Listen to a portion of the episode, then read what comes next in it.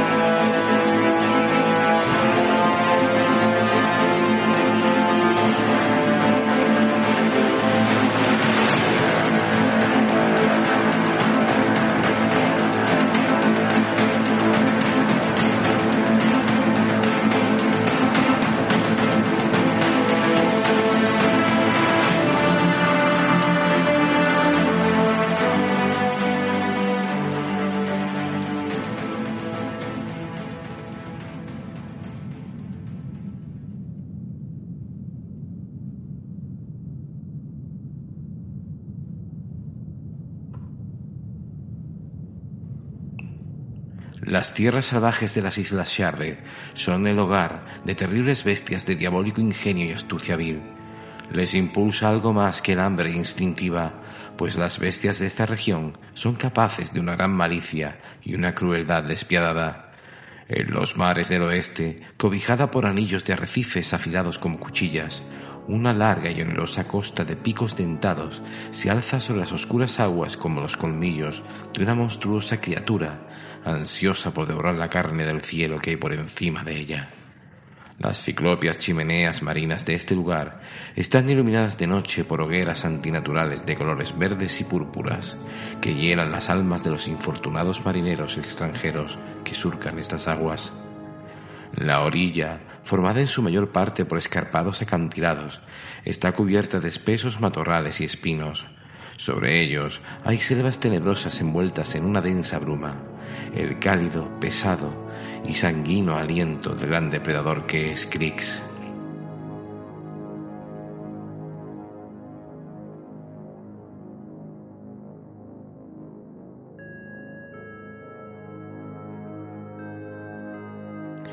En la isla principal, a la sombra de las junglas y montañas, inmundas criaturas habitan pútridas ciudades y aldeas de, edificios derruidos y desvencijados, pululando y enconándose como garrapatas en el pellejo de un lobo sarnoso.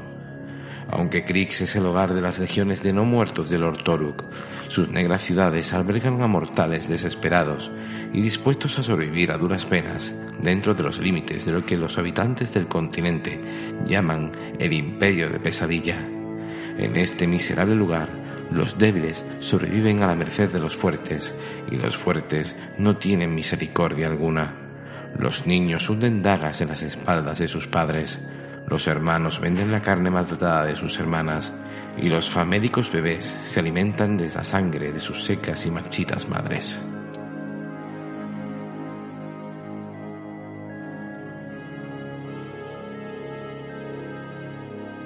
Ix está impregnada de una desolación enfermiza que oscurece todos los aspectos de la vida en la isla. Las alteraciones físicas son poco habituales fuera de Skell, mas todos los seres vivos de la isla están mancillados. Nada ha quedado libre de ella, y muy pocos de los extranjeros que viajan a Krix, aunque sea brevemente, pueden decir sinceramente que han partido indemnes. Incluso las razas familiares suelen verse afectadas por la desolación y se deforman convirtiéndose en variantes corrompidas de sus parientes en el continente. Además de las muchas monstruosidades nigrománticas que infestan Cris y las islas Sharre, ambas regiones son el hogar de Satixis, Troloides, Ogrun y Trasgos, todos los cuales tienen los mismos intereses que y están sujetos a los estragos de el imperio de pesadilla. Aunque los humanos son mayoría, está claro que el reino de Toruk no es un lugar regido por el hombre.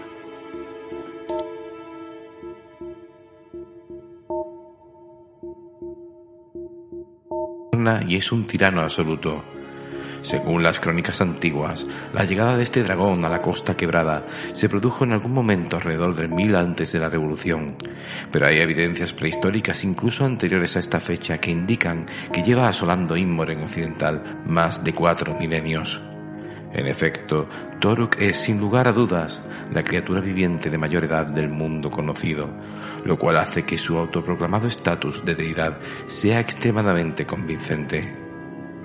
La legión de adoradores y esclavos de Toruk ha propagado durante eones el hambre, la enfermedad, la destrucción y la muerte en su nombre por todo Inmoren occidental. Antes de la invasión sardense en el 584 después de la rebelión, en muchos sitios el padre dragón y sus sirvientes eran poco más que los hombres del saco, mencionados para asustar a los niños, pero ahora han extendido sus incursiones y se han vuelto demasiado reales y mucho más aterradores que cualquier historia de fantasmas.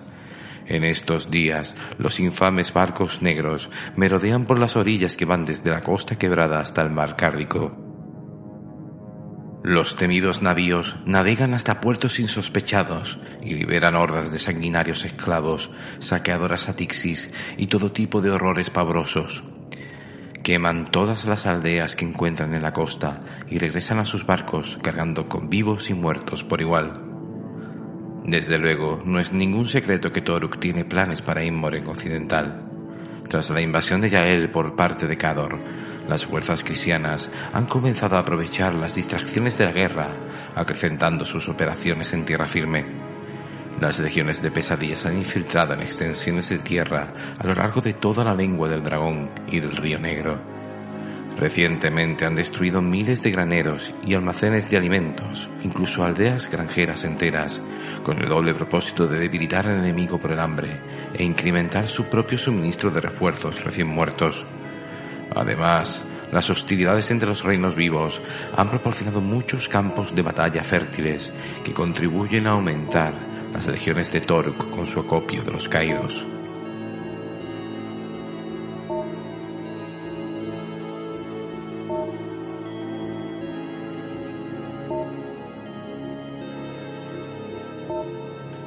Toruk es el señor indiscutible y dios viviente que reina en todo Krix, pero no siempre ha sido así.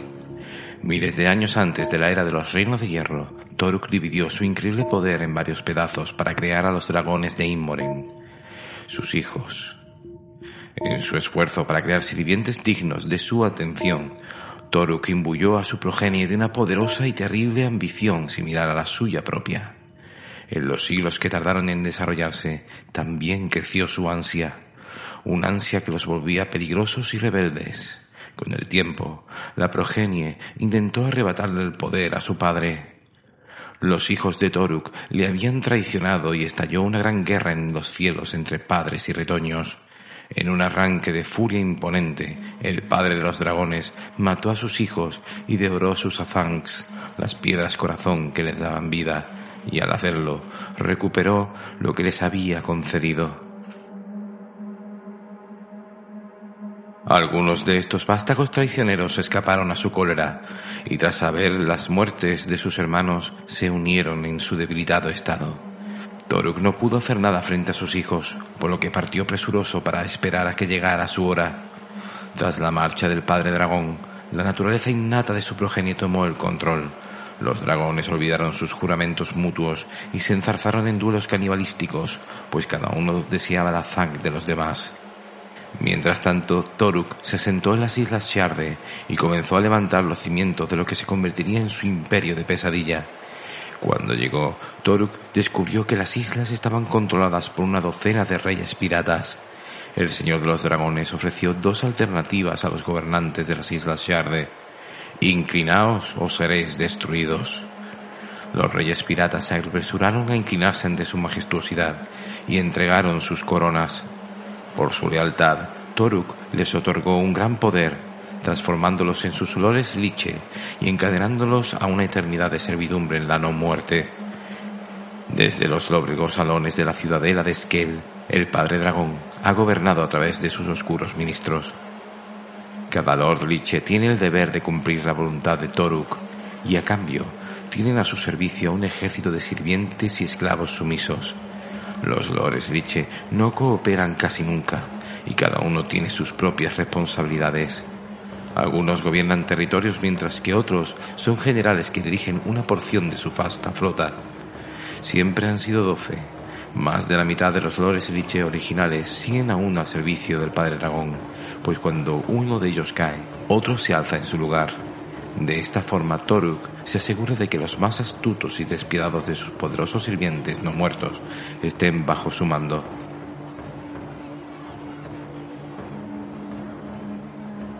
Las fuerzas de Krix existen únicamente para devorar todas y cada una de las cosas a petición del Padre de los Dragones. Sus ventajas marciales son la rapidez, la sorpresa y la superioridad numérica. Los enemigos de los no muertos saben que nunca deben bajar la guardia, pues los saqueadores pueden aparecer de la nada sin aviso, transportados por el mar en sus infames barcos negros. Extendiéndose como un cáncer, los agentes de Toruk están continuamente recogiendo cadáveres de los campos de batalla. El ejército cristiano es variado y poderoso. En más de una ocasión ha sido aparentemente derrotado para alzarse de repente con la victoria, aplastando a sus confiados enemigos. Estas fuerzas están compuestas por sanguinarias incursores atixis, mercenarios degenerados y tambaleantes esclavos. Desde los puños de un esclavo mecánico capaz de destrozar el metal hasta los cañones que vomitan inmundicias de los esclavos abotargados, los necromecánicos han puesto su sello en todo lo que camina, se arrastra o repta desde sus talleres húmedos y macabros. Las legiones de Toruk reciben el apoyo de las obras maestras de negro hierro de los, necromecánicos, siervos infernales y siervos de hueso forjados en las sombras. Son las producciones definitivas de un propósito malévolo y algunas de las creaciones más espeluznantes del arsenal crixiano. En su recorrido por Inmoren Occidental, en busca de cadáveres, los agentes cristianos han buscado en concreto los cuerpos de mecánicos arcanos, inventores y mentes estratégicas para despojarles de sus secretos. A veces es más sencillo interrogar a los vivos que a los muertos. Los descubrimientos de estos nigromantes forenses han reforzado más a sus siervos. Averiguaron cómo fabricar el nodo voltaico, permitiendo a sus lanzadores de guerra canalizar su poderosa magia a través de sus siervos de guerra, ampliando el alcance y potencia de batalla de los lanzadores de guerra hasta niveles devastadores. Esta tecnología hurtada ha conferido a los siervos de Kriegs una maligna capacidad de destrucción aún mayor.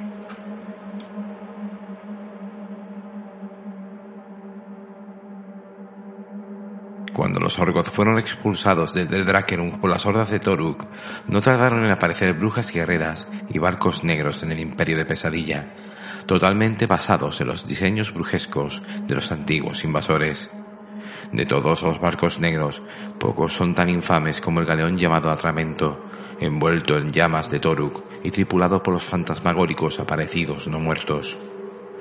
La invasión sardense entre el 584 y el 588 después de la rebelión recibe ese nombre por la presencia de numerosos barcos negros y sus tripulaciones de incursores que saquearon las orillas del continente durante esos años.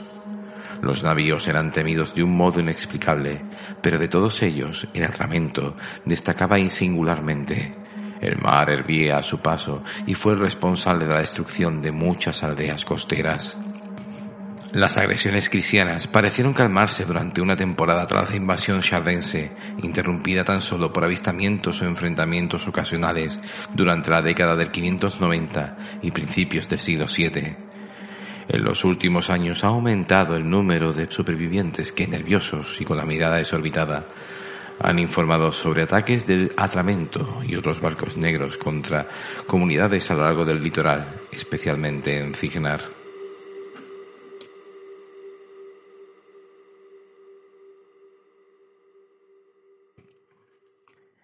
La orilla oriental de Krix está hendida por un ominoso fiordo de acantilados escarpados, con una caída de casi mil pies hasta las aguas negras y opacas. Los nitroloides que viven en la zona dicen que es aquí donde el Grim Devorador hundió sus mandíbulas para sujetar a Dunia mientras los engendraba.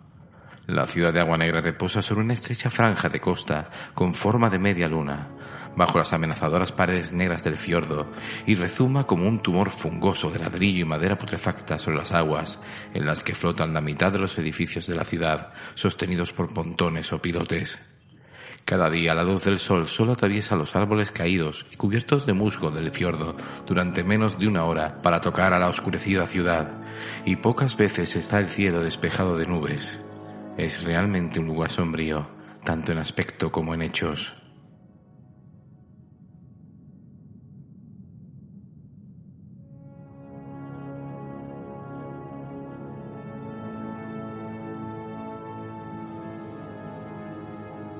Antes de la llegada de Toruk, Agua Negra era una ciudad portuaria gobernada por los legendarios reyes piratas de antaño, y esta abarrotada ciénaga de maldad y depravación siempre ha sido motivo de un perverso orgullo para Krix.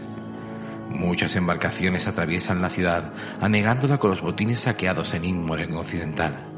Durante los últimos siglos, la población de Agua Negra se ha multiplicado por diez, y la ciudad ha crecido mucho más allá de sus límites naturales. Para acomodar el exceso de población, se han levantado grandes suburbios en las afueras de la ciudad, cuyos habitantes viven en la miseria y sucumben a las enfermedades o a los ataques de sus malintencionados vecinos. Agua Negra es una ciudad llena de riesgos, tanto manifiestos como ocultos. El peligro acecha en sus calles y secciones enteras de la ciudad están controladas por crueles bandas de asesinos que desvalijan con regularidad a quienes merodean por sus dominios. La vida en Agua Negra está dominada por bandas, clanes e individuos con poder para controlar su territorio o los intereses comerciales. Los capitanes piratas pagan a los propietarios de las cantinas a cambio de cuerpos involuntarios, a menudo inconscientes, para enrolarlos mientras los necromecánicos rondan por el gueto a la búsqueda de candidatos para sus experimentos.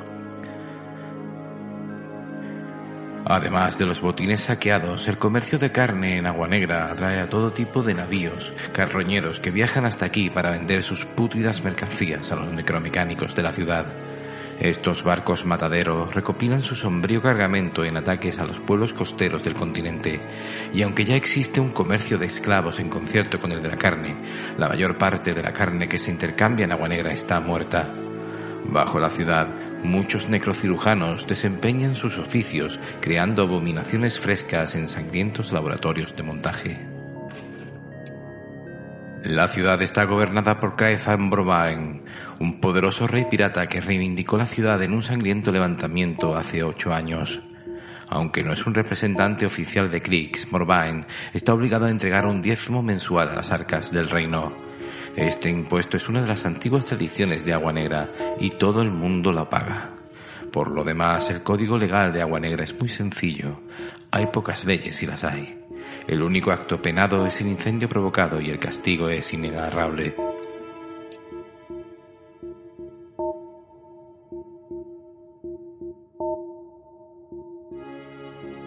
Esquel es la capital del imperio de Pesadilla. Es un laberinto de titánicos edificios de piedra que se alzan sobre unas calles extrañamente vacías. De hecho, toda Esquel podría considerarse un templo negro consagrado al poder imperecedero del padre de los dragones. En el hogar del clero negro de Toruk, que se congrega al completo para cantar sus alabanzas día y noche en innumerables templos y santuarios, todos los que viven aquí están directamente vinculados de alguna forma al servicio y adoración del Padre Dragón. Los lores Liche gobiernan Kriegs, las brujas guerreras aprenden su tenebroso arte y la muerte acecha en las calles tenuemente iluminadas. El efecto de la desolación del dragón es tan fuerte aquí que corrompe hasta el mismo aire, dándoles que su bien merecido apodo de ciudad infectada aunque desprovisto de reductos de vida humana, el lugar está cubierto en todo momento por una fina capa de cenizas y hollín. Las veloces brisas que soplan desde las llanuras horadadas recogen el suave polvo y a menudo hacen que la ciudad parezca sometida a una sombría nevada, lo cual le acarrea otro apodo, la ciudad de las cenizas. Los forasteros no son bienvenidos en Esquel, aunque muy pocos se adentrarían voluntariamente en ella. Incluso los que gozan del permiso para visitarla, aunque brevemente, quedan corrompidos para el resto de sus vidas. Los habitantes de Esquel no permanecen mucho tiempo fuera de sus casas, ya que la nauseabunda ceniza dificulta la respiración. De hecho, Esquel no tiene una guarnición fija y nadie patrulla sus calles. La mera presencia de los lores liche de los muchos millares de agentes impíos de Toruk, por no mencionar al mismo Toruk, parece seguridad bastante para la ciudad infectada. Si es que él es el taimado cerebro de Krix y Agua Negra sus purulentos brazos abiertos, entonces la ciudad portuaria de Boca del Dreg es su pestilente corazón, perpetuamente cubierta por un paño ceniciento de asfixiantes nubes tóxicas que apestan a petróleo quemado y a carne sin enterrar. Es un emplazamiento de industrias oscuras, los muelles están abarrotados de esclavos que trabajan a contrarreloj bajo la vigilancia de los supervisores para construir los temibles marcos negros.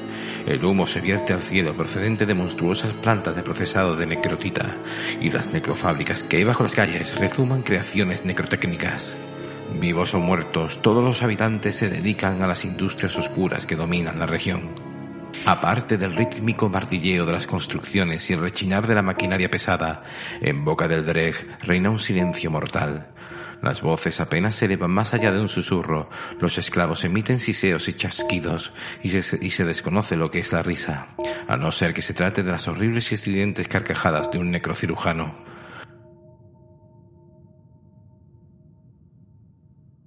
Un omnipresente neblumo mancilla los cielos y quitando los deprimentes antros y tabernas de puerto, hay pocos lugares que satisfagan los vicios.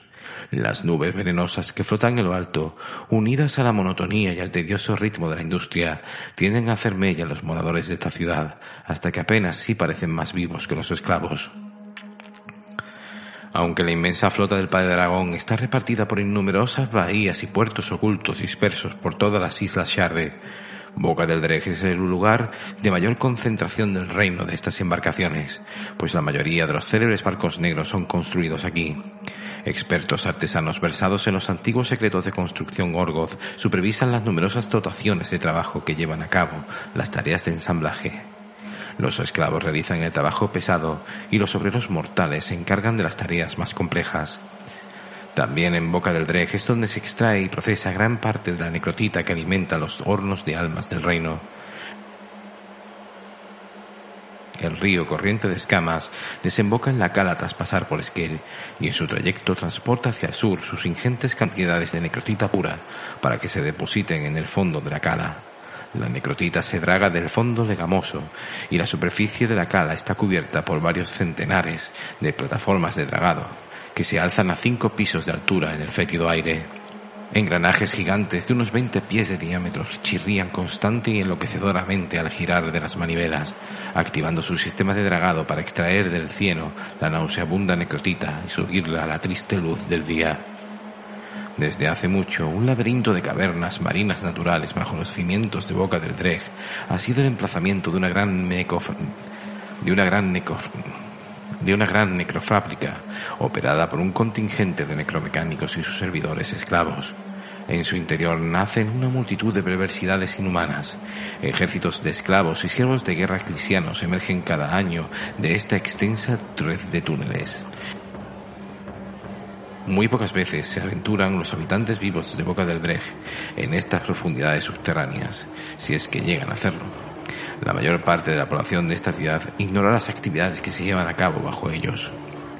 Boca del Dreg está protegida por unas gruesas paredes rocosas, reforzadas con bandas de hierro oxidado y patrulladas por mercenarios bien armados, y las aguas de la cala están vigiladas por los temidos barcos negros cristianos, la ciudad de los cráneos hendidos, como se ha llamado a veces, no prohíbe la entrada a visitantes, pero los forasteros no suelen acudir a Boca del Dreg sin un motivo específico.